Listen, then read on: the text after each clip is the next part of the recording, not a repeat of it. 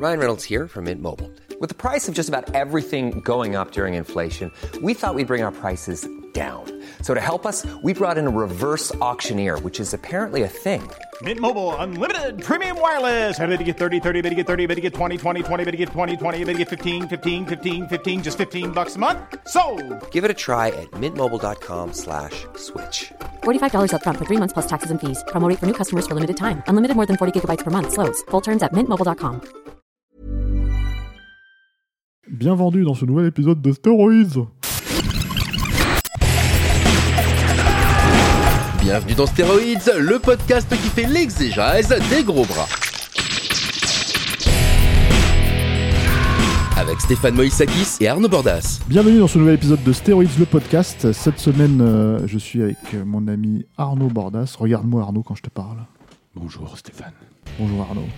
Et nous allons parler d'une actu, euh, mine de rien, une grosse actu pour nous. hein. Je pense que c'est euh, euh, un, un- un genre de cinéma qu'on défend, euh, et surtout en France, en fait, un peu parfois contre vent et marée, parce que voilà, c'est le, le, le cinéma de Olivier Marchal. Le nouveau polar d'Olivier Marchal. Voilà, là on va parler du nouveau polar d'Olivier Marchal qui sort directement sur Netflix ces jours-ci. hein. donc, donc euh, à l'heure où on diffuse, euh, je suis pas sûr, je crois qu'il sort le 30 Le octobre. 30 octobre. Voilà, il c'est ça. Euh, donc euh, vérifiez quand même, vous avez l'occasion si vous êtes, si vous êtes équipé sur Netflix, par Netflix, si vous avez un abonnement, vous avez quand même l'occasion de le voir. Voyez-le avant qu'on rentre dans les détails avec ce podcast. Je pense que ça sera plus va intéressant. spoiler un si, petit peu. Voilà, je pense qu'on va spoiler un petit peu parce que c'est un film assez, assez intéressant à traiter.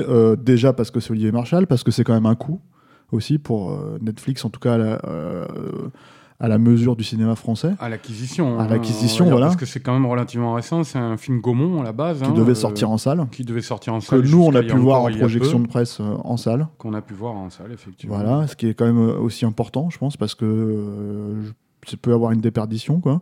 Et, euh, et la raison pour laquelle on va peut-être un petit peu spoiler, c'est pour ramener un peu au film à ce qu'il est en fait en vrai, parce que euh, pour l'instant, on a vu des bandes annonces, des choses comme ça, des affiches. Et bon, l'affiche encore, ça passe, mais euh, même si, euh, par exemple, il y a des personnages qui sont sur l'affiche qui sont pas forcément des personnages principaux, hein, euh, je pense notamment Bon, à... Fondamentalement, c'est une affiche à la Braco. hein. C'est-à-dire Ouais, quatre, euh, certes, euh, une escouade de quatre flics, on les met le sur film- l'affiche. Sauf que le film n'est pas Braco, justement. Voilà. C'est quand même autre chose. C'est Mm. même si c'est du Marshall pur jus, hein, ça on va y revenir aussi. Et la bande-annonce, c'est pas du tout non plus, je trouve, très vendeur hein, par rapport à. à- c'est vraiment une bande-annonce axée action, axée euh, bourrin et euh, comment dire. Et euh, j'ai même envie de dire un peu, euh, on cherche le public de banlieue, quoi. Ouais, bon, Euh, à la Europa, un peu à voilà, la dans ce production qui- dans- Europa de Besson, tu vois. dans je, ce connais, qui, je euh, connais pas le film. Je connais pas le film du tout. Le film, c'est comment dire, c'est ce que moi t'ai tendu ça dans l'oreille à un moment donné pendant pendant le film très rapidement. C'est ce que j'appelle du euh, Marshall exploitation, clairement. hein. C'est-à-dire que euh, c'est vraiment un film de Marshall à enfin 300%, je trouve. Euh, est-ce que, parce que j'aime bien te demander ça, Arnaud, est-ce que tu peux nous pitcher un petit peu ce dont parle Bronx? Tout à fait, on va essayer en tout cas, parce que c'est une intrigue assez dense et assez complexe. En tout cas, il y a beaucoup de personnages, euh, beaucoup d'intrigues et de sous-intrigues qui dépendent de ces personnages.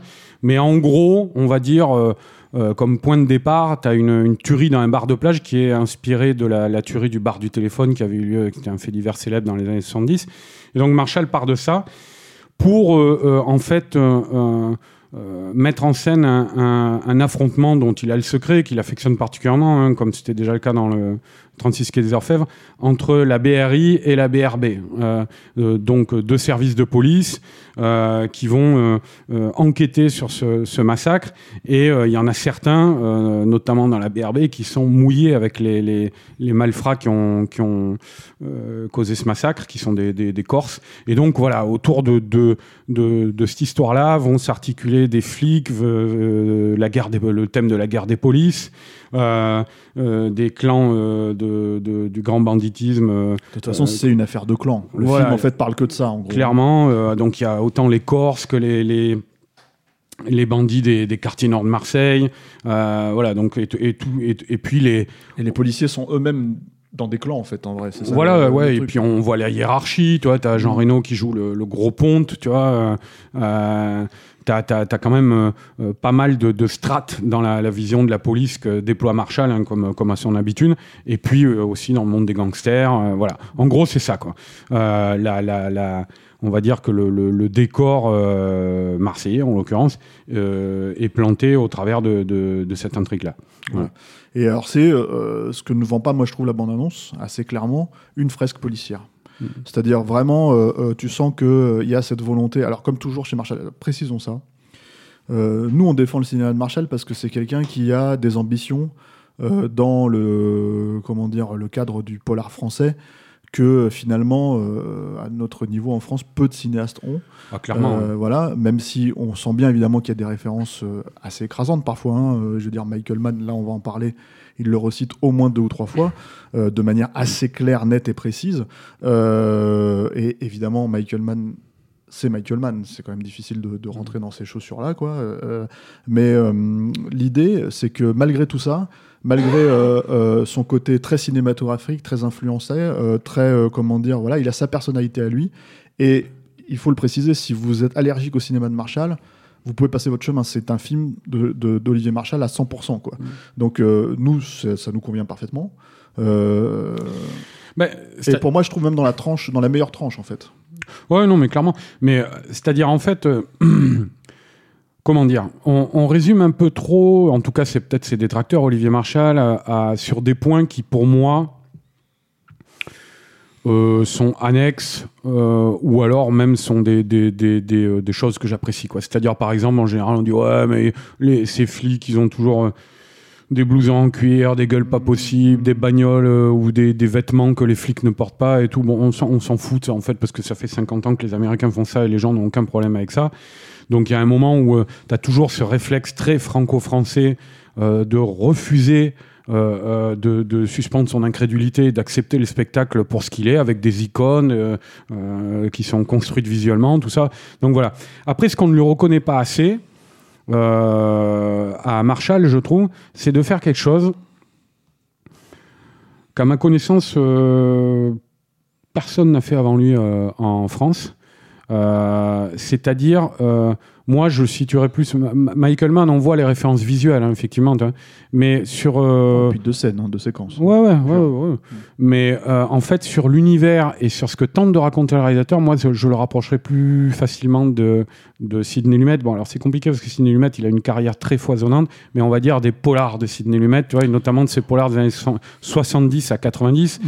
qui examinent le système policier. Mm. Et moi, je pense qu'il y a, sans que ça soit exactement pareil hein, que Sidney Lumet, hein, mais il y a une vraie volonté chez Marshall de, de, de, dresser comme ça, à travers le, le, genre de la fresque policière, effectivement, euh, un portrait de la police en coupe avec différentes couches comme ça, des, différentes strates, euh, des thèmes forts comme les thèmes de la dans, dans, ce, dans ce genre d'univers en tout cas. Moi, je comme les thèmes de la des trucs comme euh, Prince de New York, par exemple. En fait, ouais, tout à fait. Voilà, c'est précisément celui-là que je pensais. Après, il est beaucoup moins procédurier, je trouve, quand même, dans, sa, dans son approche. C'est-à-dire qu'il est beaucoup plus lyrique que ne l'est euh, que ne l'est euh, que mm. C'est vrai, c'est vrai. non, non, mais tu as raison de, de, le préciser. Mais euh, tu as quand même cette volonté à la base que, encore une fois, les autres n'ont pas fait. Je veux dire, même des, une autre référence, par exemple, mais celle-ci française écrasante pour, pour Marshall, c'est Melville. Tu vois Alors, on peut.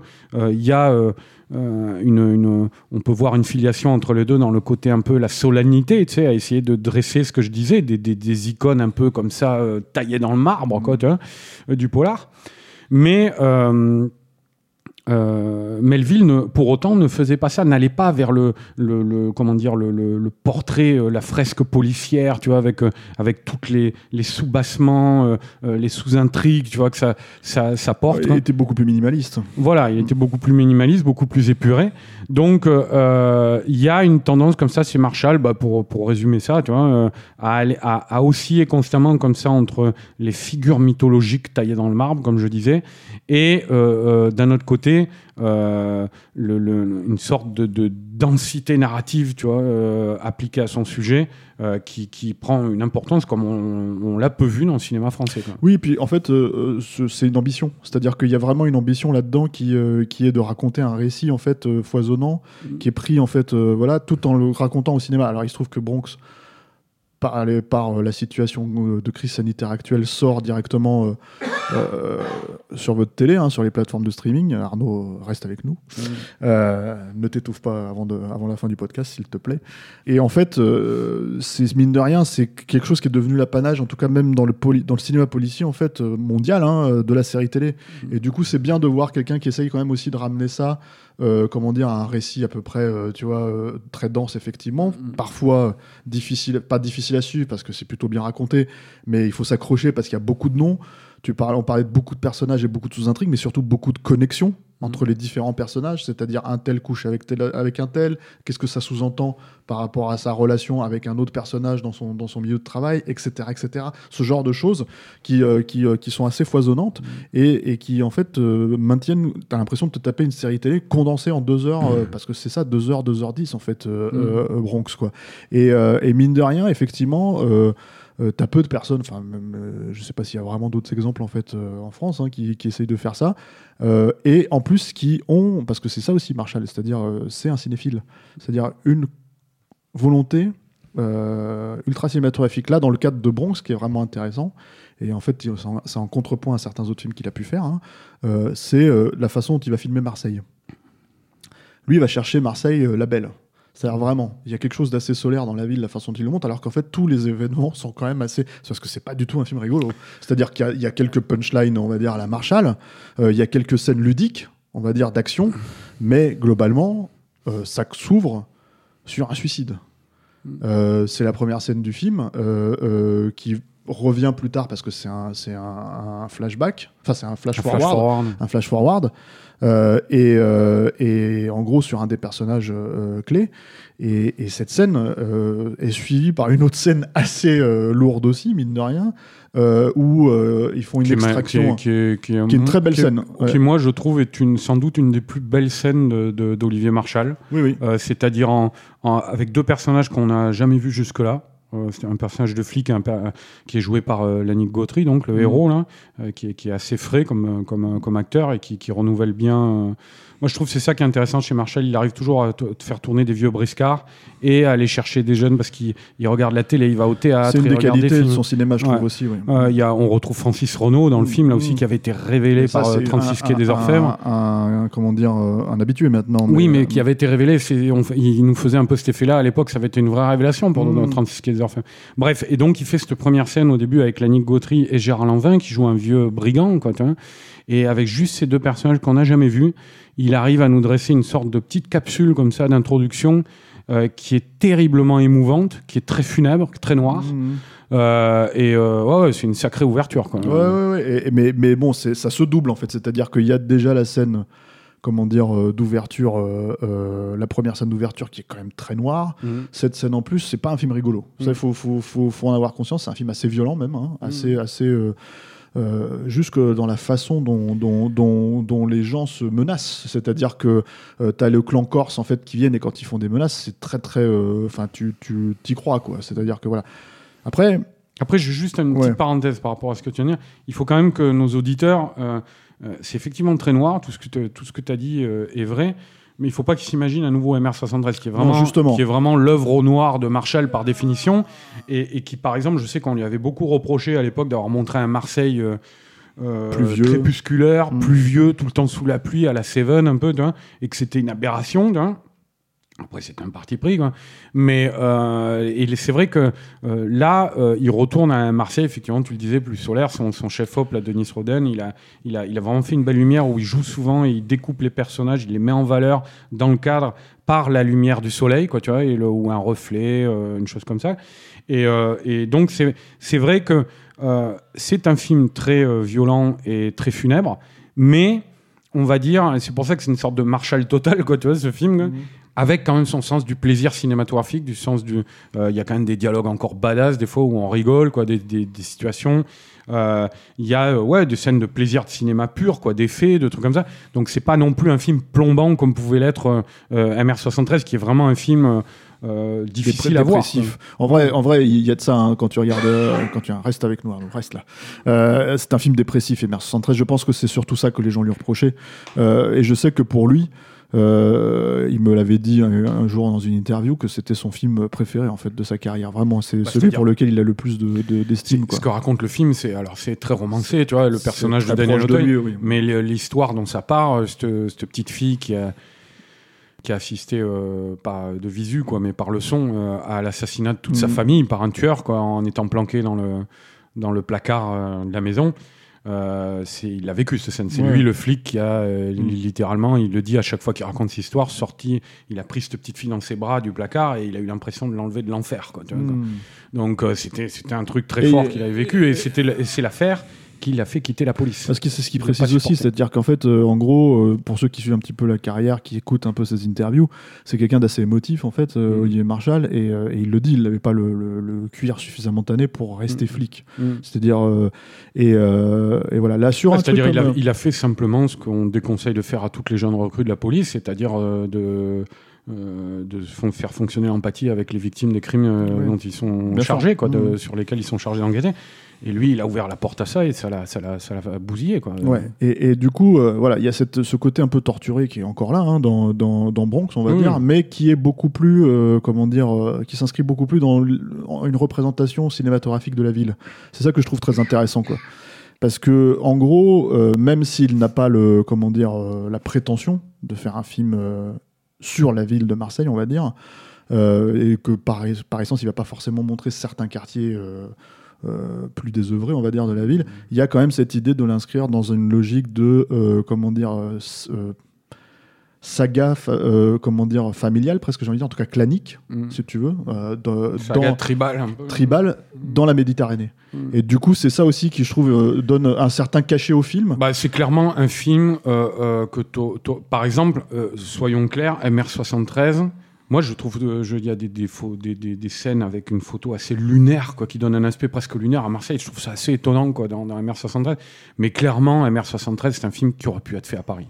C'était pas gênant. quoi. Mm. Tu vois. Euh, là, ce film-là, Bronx, tu ne l'imagines pas euh, euh, filmé à Paris. Tu l'imagines pas autrement qu'à Marseille parce que c'est un film qui dépend éminemment de son environnement socio-culturel. Tu vois. Mm. Je veux dire que de, de- du vieil ami pêcheur du héros jusqu'à la, la mama criminelle, la sorte de, de, de God Sister vieillissante de 80 balais. Godmother, ouais, Godmother, pardon, euh, si- euh, joué par Claudia Cardinal. marraine, qui, est- qui, est, euh, qui dirige le clan des, des- des- de la mafia corse, quoi, tu vois. Mm. Euh, c'est un film, voilà, ouais, qui sent la Méditerranée le, le- le- à plein nez, quoi. C'est c'est Et, une et- et- et c'est sympa en fait de voir ça du coup je trouve dans l'absolu ça donne un vrai cachet Euh, il arrive à se réapproprier des figures du cinéma américain parce que c'est aussi ce qu'on lui a beaucoup reproché à travers comment dire justement ce cadre là je pense notamment par exemple à la façon dont il va filmer la mer la façon dont il va euh, euh, comment dire euh, utiliser des scènes euh, qui sont liées à des bateaux ou des choses comme Et ça en fait, va- qui on sont extrêmement cinématographiques On hein. va pas spoiler, mais c'est vrai qu'à ce niveau-là, la, la- la- la conclusion du film, qui est sur une, qui se joue sur une chanson, ouais, ouais, oui. effectivement qui exploite toute cette imagerie-là, est très très belle. Ouais, ouais, c'est- c'est- ça fonctionne très bien. Il y a, il y a, ce- il y a cette idée, il y a cette notion-là. Et alors, l'autre truc, en fait, euh, euh, je trouve qui est, euh, comment dire, euh, assez intéressant, c'est que à travers justement Marseille, il se réapproprie, on, on par- on en a un petit peu parlé en début de podcast, sur Michael Mann, il se réapproprie en fait un petit peu le cinéma qu'il aime. Euh, je pense notamment, donc, euh, euh, alors on sait que, il l'a dit en interview d'ailleurs, hein, qu'il n'avait pas aimé le Michael Mann de, de- le Miami Vice de Michael Mann, pardon. Euh, là pourtant, il y a une scène qui y fait référence, mais alors, comment dire, de façon assez flagrante. Donc, Mm. est-ce qu'il a changé d'avis? Voilà. Donc, La scène en soi est pas forcément, euh, je trouve, euh, la meilleure scène d'action du film, hein, que loin Mm. s'en faut, parce qu'elle est assez, euh, comment dire, difficile à suivre. Mm. Pas tant en fait dans le découpage ou quoi que ce soit, parce que là-dessus, il faut, faut aussi préciser cette chose-là. C'est-à-dire qu'il y avait quelques problématiques, je trouve, de découpage au début du cinéma de, de Marshall dans Gangster, même dans 30 c'est ce qui a des enfants, il y a quelques points Mm. où ça fonctionnait pas. Et là, il a, il a- et là, depuis quelques années, il a fait beaucoup, Il a beaucoup de, bouteille, il a pris de la bouteille et il sait faire ça. Et il le fait très très bien. Il a évolué, mais ce qui est, ce qui est assez appréciable chez le bonhomme, moi je trouve en plus, c'est qu'il a évolué sans se renier. C'est-à-dire, il aurait pu très bien revenir un petit peu sur l'éthique qu'on lui a reproché, quoi, ce que je disais Mm. tout à l'heure. Or, euh, il a un peu appliqué la, la, la, la phrase de Cocteau, là, ce qu'on te reproche, euh, cultive-le, c'est toi. tu vois. Mm. Euh, il assume, quoi, il continue. Effectivement, ce que tu disais, c'est un vrai film à la Marshall, ça se reconnaît d'entrée. Euh, il n'a pas, il a pas baissé Kazakh là-dessus, quoi. Il a, il a vraiment assumé le, le- le truc. je- il continue d'être ce qu'il est, quoi. Voilà, donc cette scène, cette scène c'est plus qu'elle est, disons, très. elle est plongée, c'est à l'aube, mais vraiment à- encore un tout petit peu avant, avant, avant l'arrivée de l'aube. Et donc c'est très très sombre. Mm. C'est très très difficile à suivre de savoir exactement qui se. Enfin, on sait qui, qui sont les, les personnages qui sont dans cette scène, mais qui meurt, qui Mm. reste vivant, c'est un petit peu compliqué. Mm. Qui, pa- qui participe à l'action. Euh, mais je pense que la confusion est volontaire aussi, parce que c'est un point primordial du récit. Vraiment. Donc on spoilera pas, on dira pas ce que c'est, Ouais. mais, mais c'est un point a, il y a primordial. un élément particulier Voilà. qui est très important. qui- très qui- important qui s'ajoute à la confusion. qui, qui justifie la- l'illisibilité euh, partielle de cette scène. Et je pense qu'en fait, euh, elle est d'autant plus volontaire, cette illisibilité, que les autres scènes, justement, sont assez claires. C'est-à-dire que le massacre dont tu parles au début, on le voit, il est assez frontal et il est assez violent. Mm. C'est-à-dire il est assez direct, il est assez barbare. Euh, Il y a une autre scène où ils vont euh, euh, chercher un, un suspect euh, qui est chez lui, en fait, enfin chez, chez sa pouliche, en fait, en gros, et, en fait, il, il passe par la fenêtre, il est à poil. Il y a vraiment une scène dans une ruelle, un échange de, de, de coups de feu, en fait, si tu veux, qui est pareil, en fait, assez dynamique, assez ludique aussi. Tu as repéré, toi J'ai repéré. panneau, Je me, je me pose cette question, ça serait intéressant de lui poser la question à Marshall, euh, mais il y a un plan dans le film d'un personnage qui passe, donc et en plus il est à poil, donc il se trouve que c'est- le jeu est assez marrant en fait, mais qui passe en fait, qui saute de la fenêtre et la caméra est vraiment en, en- en plongée, euh, en contre-plongée pardon, sur lui et fait un espèce de mouvement dans son saut. Et c'est un mouvement qui m'a beaucoup rappelé euh, un des plans euh, euh, assez iconiques, je trouve, de la poursuite de Seven. Alors il n'est pas aussi, euh, comment dire. Euh, parce qu'on sait que Seven c'était millimétré, hein, cette poursuite. Elle est vraiment tournée de façon millimétrée si tu veux, et en fait chaque plan euh, est, euh, est- le découpage est très très précis, alors que là c'est peut-être plus brut de décoffrage, mais je me suis demandé en fait en voyant ce plan, je me suis dit tiens, sachant que Marshall, parce que c'est ça, il faut le préciser, c'est un cinéaste cinéphile, hein, vraiment, et il en joue, quoi, c'est-à-dire qu'il le, il le revendique dans son cinéma, est-ce que Ah, en il fait... dit même qu'il est venu à la police par le cinéma et Voilà, que finalement bah, c'était la, la- la suite logique, c'est qu'il sorte de la police pour aller vers le cinéma. Voilà, c'est ça. Et en fait, est-ce que du coup c'est volontaire? Il faudra lui poser la question pour, euh, pour, euh, pour, euh, pour voir si c'est voulu, si c'est recherché. Quoi. Encore une fois, c'est pas exactement. euh, L'effet n'est pas exactement le même. Encore une, cette scène est plus brute que celle de, de la, la course-poursuite de Seven. Quoi. Elle est moins virtuose, on va dire, si tu veux, mais ça n'est pas du tout la volonté non plus. Quoi. Euh, et puis de toute façon, Marshall, de la même manière que Marshall n'est pas Michael Mann, il n'est pas non plus David Fincher. Euh, donc voilà, il y a, il y a, euh, comment dire. Je trouve en fait voilà une, une- un vrai euh, comment dire euh, plaisir euh, de retrouver ce cinéma-là, surtout que ça fait Marshall se fait de plus en plus rare au cinéma aujourd'hui. Mine de rien, il a quand même beaucoup tourné pour la télé dans les années 2010. hein. Mm. Il a fait l'acteur aussi beaucoup. Euh, et il a sorti quoi? Il a sorti Carbone il y a trois ans, euh, Qui était très bien aussi. mais qui est plus une commande, on va dire, euh, à la base. hein. Une commande, pas, pas, pas, plus que, pas plus que ça, parce qu'après, moi, je, je pense qu'il s'était vraiment pris euh, de passion pour ce, ce- cette histoire-là, qui était tirée, tirée d'une histoire vraie. hein. Mm. Et euh, moi, je trouvais ça assez risqué, assez couillu quoi, comme film, parce que c'était un film qui le- qui l'emmenait un petit peu vers d'autres rivages, même s'il restait dans le, dans le contexte du, du- du- du film criminel. Euh, ça l'emmenait un petit peu vers le, thriller financier, tu vois, euh, en même temps avec des personnages qui, qui, qui, qui sortaient euh, clairement des sentiers battus. Je me rappelle de la chanteuse Dani, là, qui fait une petite apparition d'ailleurs Bah, dans, bah, ouais, dans, Bronx. et là, qui avait un des rôles, ce qui est sans doute un des plus beaux rôles féminins qu'a écrit Marshall quoi, dans, dans, dans euh, Carbone. Non, c'était un, un film un peu à part. Moi, c'est ça que j'aime bien. C'est que, bon, après, je trouve qu'il essaie de faire des choses un peu différentes à chaque film. Euh, là, euh, euh, on, a dit un petit peu ce qu'il essayait de faire de neuf quoi, avec Bronx. En même temps, c'est assez étonnant parce que ça fonctionne un peu comme une sorte de best-of Marshall, quoi. C'est-à-dire où tu as le côté, comment dire, fresque policière à la, à la 36 euh, quai des Orfèvres. Euh, t'as en même temps le côté aussi criminel, hein, pas que les flics, tu vois, à la gang des Lyonnais, fresque un peu, un peu Bah, criminel. c'est- très puis, le- intéressant son approche là-dessus justement, c'est-à-dire qu'en fait il brouille les pistes. Mm. Euh, le cinéma euh, euh, d'Olivier Marchal, il est quand même pour le coup, euh, je trouve en général assez clair sur euh, ce qu'il raconte et y compris sur son positionnement à lui en fait, on va dire euh, euh, de ses personnages. Et euh, euh, euh, même si euh, on peut considérer qu'il y a, euh, comment dire, il peut avoir un attachement au personnage de, Gérard Depardieu dans 36 quais d'Orfivre, en fait, euh, ce que représente ce personnage est assez clair dans le, dans le récit du film. Euh, et là, si tu veux, c'est le film brouille beaucoup plus les pistes sur euh, ton, ton propre attachement en tant que spectateur et lui-même en tant que, que, que, que, comment dire, que cinéaste. Il est beaucoup plus. euh, qui est beaucoup plus ambigu. donc. il est beaucoup plus ambigu en fait. Euh, euh, Marshall en fait avec ses personnages qui ne l'a jamais vraiment été, je trouve, dans son propre cinéma. C'est-à-dire que, euh, par exemple, le personnage d'Auteuil, sa souffrance, elle est pareil, elle est assez évidente. Alors que je trouve que justement dans le, le- donc on, on peut comprendre quel type de comment dire de, de- de configuration de fonctionnement qu'il peut avoir en fait dans certains passages. Si tu veux, il se lit sur cette souffrance-là. Alors que euh, la corruption, la façon de, de jouer son rôle de flic, la façon dont tu es obligé, en gros, de, de- comment dire, de faire des alliances qui contre nature, entre guillemets, entre les flics et les gangsters, et ce genre de choses, etc., etc. C'est quelque chose qui, les met, qui, les- qui, qui- qui est vraiment au cœur, je trouve, du récit pour, euh, pour la Ouais. première fois de manière très évidente, je trouve. C'est-à-dire, je, je, c'est vrai hein, euh, ce que tu dis, mais je, je pense que ça, ça tient aussi peut-être à quelque chose qui est que, euh, en fait, quand tu regardes euh, les films précédents de Marshall, euh, alors on va dire peut-être qu'il a commencé à faire ça euh, avec Carbone, tu vois, quoi. mais euh, en tout cas, quand tu regardes 36 Quai des Orfèvres, 36 Quai des Orfèvres, c'était inspiré d'une histoire d'injustice terrible qu'avait connu un flic qui a connu Marshall, tu vois Ouais. qui était joué par Daniel Auteuil. Donc, c'était cette histoire vraie, cette histoire d'injustice. Quoi. Euh, t'as MR73, c'est une histoire à lui, là, carrément. Quoi, tu vois. Euh, le gang des Lyonnais aussi, c'était des gens qu'il avait, qu'il avait connus pour certains.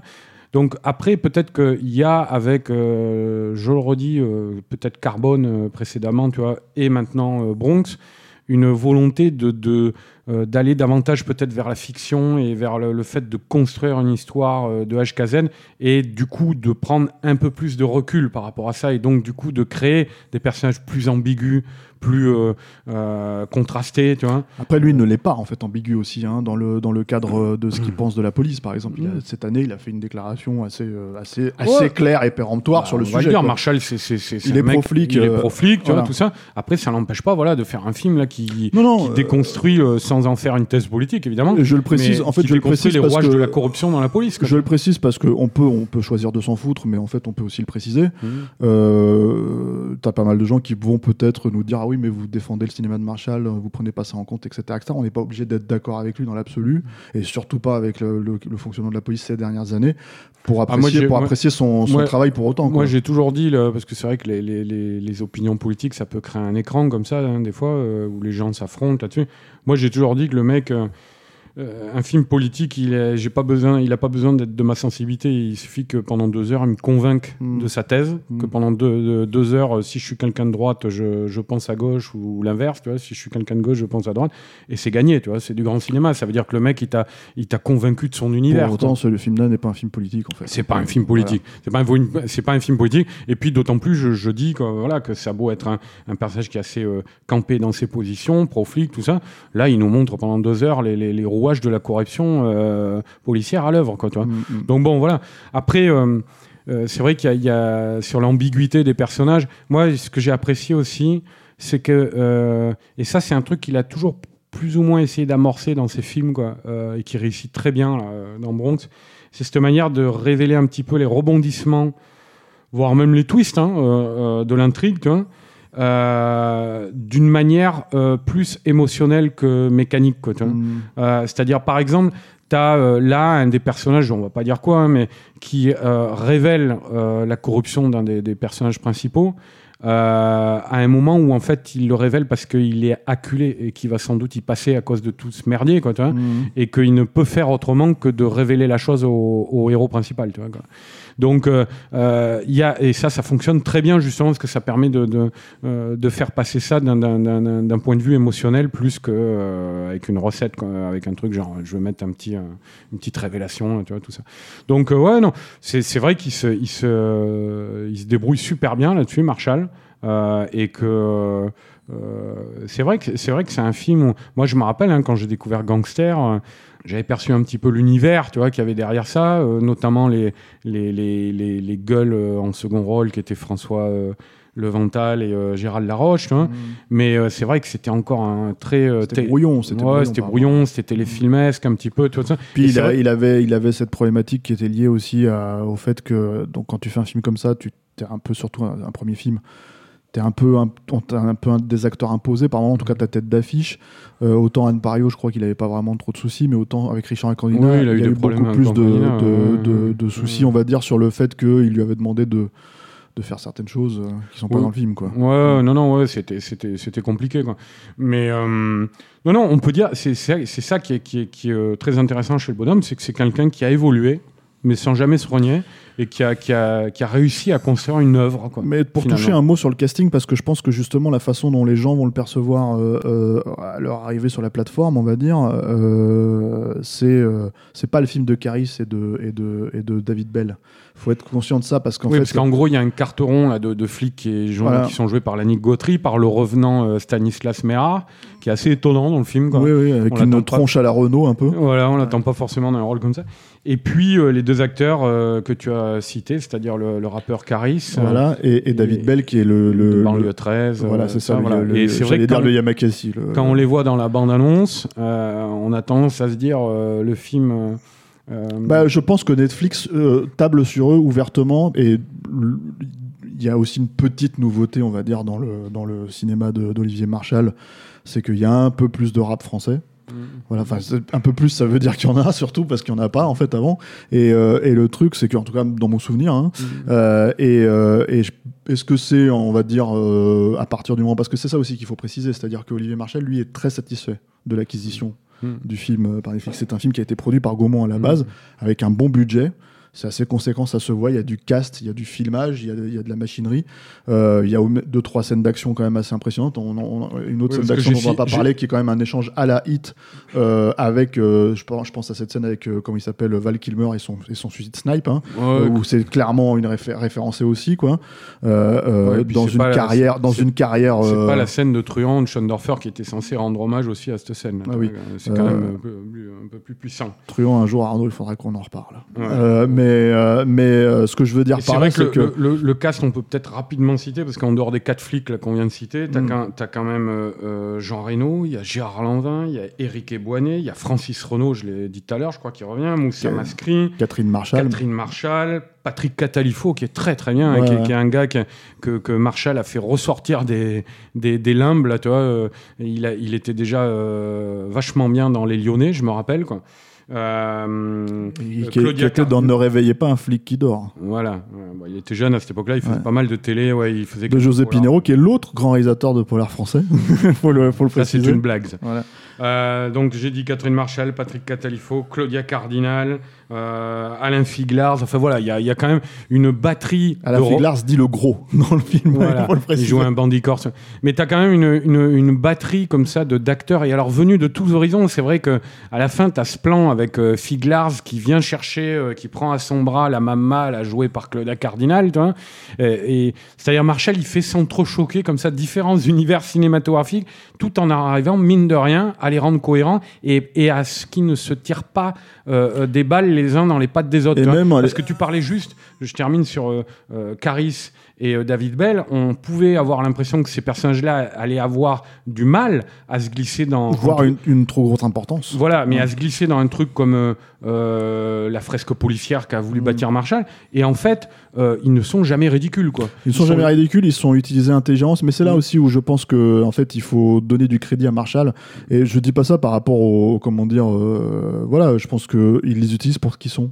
C'est-à-dire que Caris, c'est pas un très grand acteur, faut être honnête. Hein. Si- Ceux qui ont vu Braqueur, il euh, voilà quoi. Je dis ça, il va me casser, il va me dire, il va me casser la gueule, mais bon bref, euh, euh, c'est pas un très grand acteur, mais par contre en fait, si tu veux, c'est quelqu'un qui a un physique impressionnant et il l'utilisait en tant que tel en fait dans, dans Bronx. Mm. Pareil avec David Bell. David Bell, c'est pas un des, un- un- un des acteurs les plus charismatiques au monde non plus, mais par contre en fait, si tu veux, il a ce rôle de quatrième main entre guillemets en fait de, de- du groupe. Donc ça fonctionne en fait, c'est-à-dire qu'ils sont ils sont dans un groupe comme ça de quatre personnages.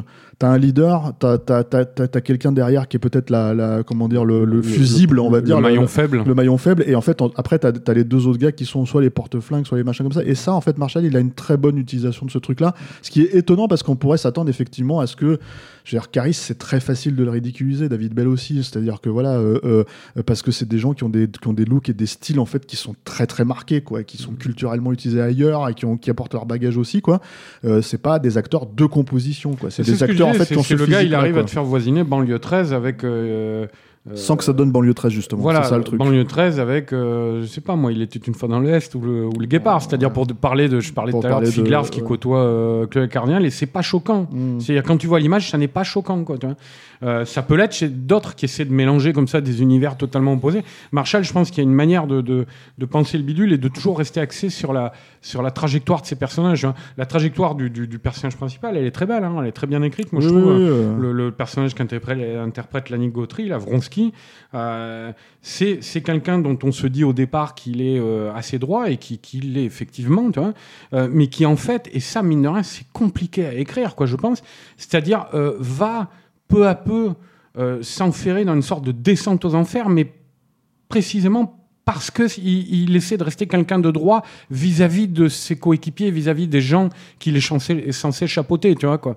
Euh, euh, donc mine de rien, ouais, c'est compliqué de montrer quelqu'un qui, qui s'obstine à, re- à, à- à rester droit, euh, alors qu'il voit que ce comportement moral ne cesse de le tirer vers le bas, lui et les siens. Alors après, pour terminer sur le film, vite fait, j'avais touché deux mots là-dessus. En fait, donc Marshall est très très satisfait de l'acquisition du film par Netflix parce que c'était une prod Gaumont, une prod Gaumont assez chère, Euh, une prod Gaumont qui euh, qui aurait eu beaucoup de mal, je pense, à exister dans les salles de cinéma aujourd'hui, euh, vu la crise sanitaire, vu le couvre-feu. Donc, donc voilà. Après, il y a eu aussi un truc que j'aimerais préciser par rapport à ça, c'est que Ouais, je comprends, hein. je comprends aussi. Non, mais je comprends aussi. C'est-à-dire que moi, je trouve que c'est dommage qu'on puisse pas découvrir un film comme ça sur le grand écran. Nous, ça a été notre cas, mais je pense que c'est dommage que parce que je pense que c'est un film que tu dois te taper d'une traite en fait. Ouais, Et ouais. voilà, te, te- te plonger dedans. Euh, Il y, a les- il y a les conditions d'immersion dans le film, je trouve, de mise en scène en fait. Donc voilà. Et l'autre truc, c'est que, mais par contre, je comprends que Marshall, je pense que Marshall est parfaitement sincère justement quand il dit qu'il est très satisfait que ça débarque sur Netflix parce que sa volonté de faire du grand cinéma populaire, en gros, euh, même si lui, il a eu une carrière au cinéma vraiment très spécifique, très prononcée, hein, il c'est un nom en fait dans le cinéma français, c'est un nom qui compte, hein, mine de rien. Ah, qu'on l'aime ou pas, on ne pourra pas euh, dire que dans l'histoire du polar français, euh, je veux dire, il aura autant marqué le genre. euh, encore une fois, à tort ou à raison, hein, mais moi j'ai tendance à penser à raison. Mais au même titre que José que- Pirino, Pinero. Non, mais qu'un Alain, Non, Cor- Black, Corneau, qu'un Jean-Pierre Merville, voilà, tout comme ça, il aura apporté sa pierre. quoi. Exactement. Et donc, du coup, comme c'est quelqu'un qui a cette recherche de popularité, il a conscience aussi aujourd'hui que euh, le cinéma a migré. euh, en tout cas, euh, le- les diffusions, les moyens de diffusion ont migré sur les plateformes, et que pour lui, en fait, il, a la volonté que son film, et il a été pensé comme ça, soit le vu par le plus grand nombre de, de- de spectateurs possible. C'est toute la problématique de la, des, des plateformes à l'heure actuelle. On verra dans le futur si les, les plateformes euh, peuvent acquérir des chaînes de cinéma ou pas. tu vois. Mais en tout cas, dans l'état actuel des choses, c'est vrai que on ne peut qu'être euh, satisfait pour Marshall que son film soit euh, projeté comme ça à partir du 30 octobre, enfin, soit disponible dans, je sais pas, 300 à 400 millions de foyers dans le monde. tu vois. Mais en même temps, international, c'est Rock City. Ouais, Rock City. ouais. Mm. Après, on peut regretter, effectivement, euh, nous, c'est pas notre cas quand on a eu la chance de le voir comme ça, mais on peut regretter que la, la- la majorité des gens ne puissent le voir euh, sur, un, sur un grand écran. Voilà. Écoute, hein, c'est comme ça. hein. C'est comme ça. Mm. Merci Arnaud. Merci Steph, à bientôt. Merci Alain. Merci à la technique. Voilà. Merci Alain. Parce qu'il faut pas l'oublier. Euh, merci à nos auditeurs. Merci à Euh, merci à nos tipeurs. tipeurs, voilà, Mhm. qui euh, permettent euh, de pouvoir enregistrer en direct, en face à face et avoir les droits à tatou euh, légendaires. Euh, Voilà. Euh, merci à tous ceux qui nous suivent, euh, sur, qui nous suivent pardon, sur les, euh, sur les euh, réseaux habituels. hein. Euh, on est sur Facebook, Twitter, etc., etc. Les agrégateurs de podcasts habituels. Choisissez votre drogue. Et moi, je vous dis à la prochaine avec un autre film.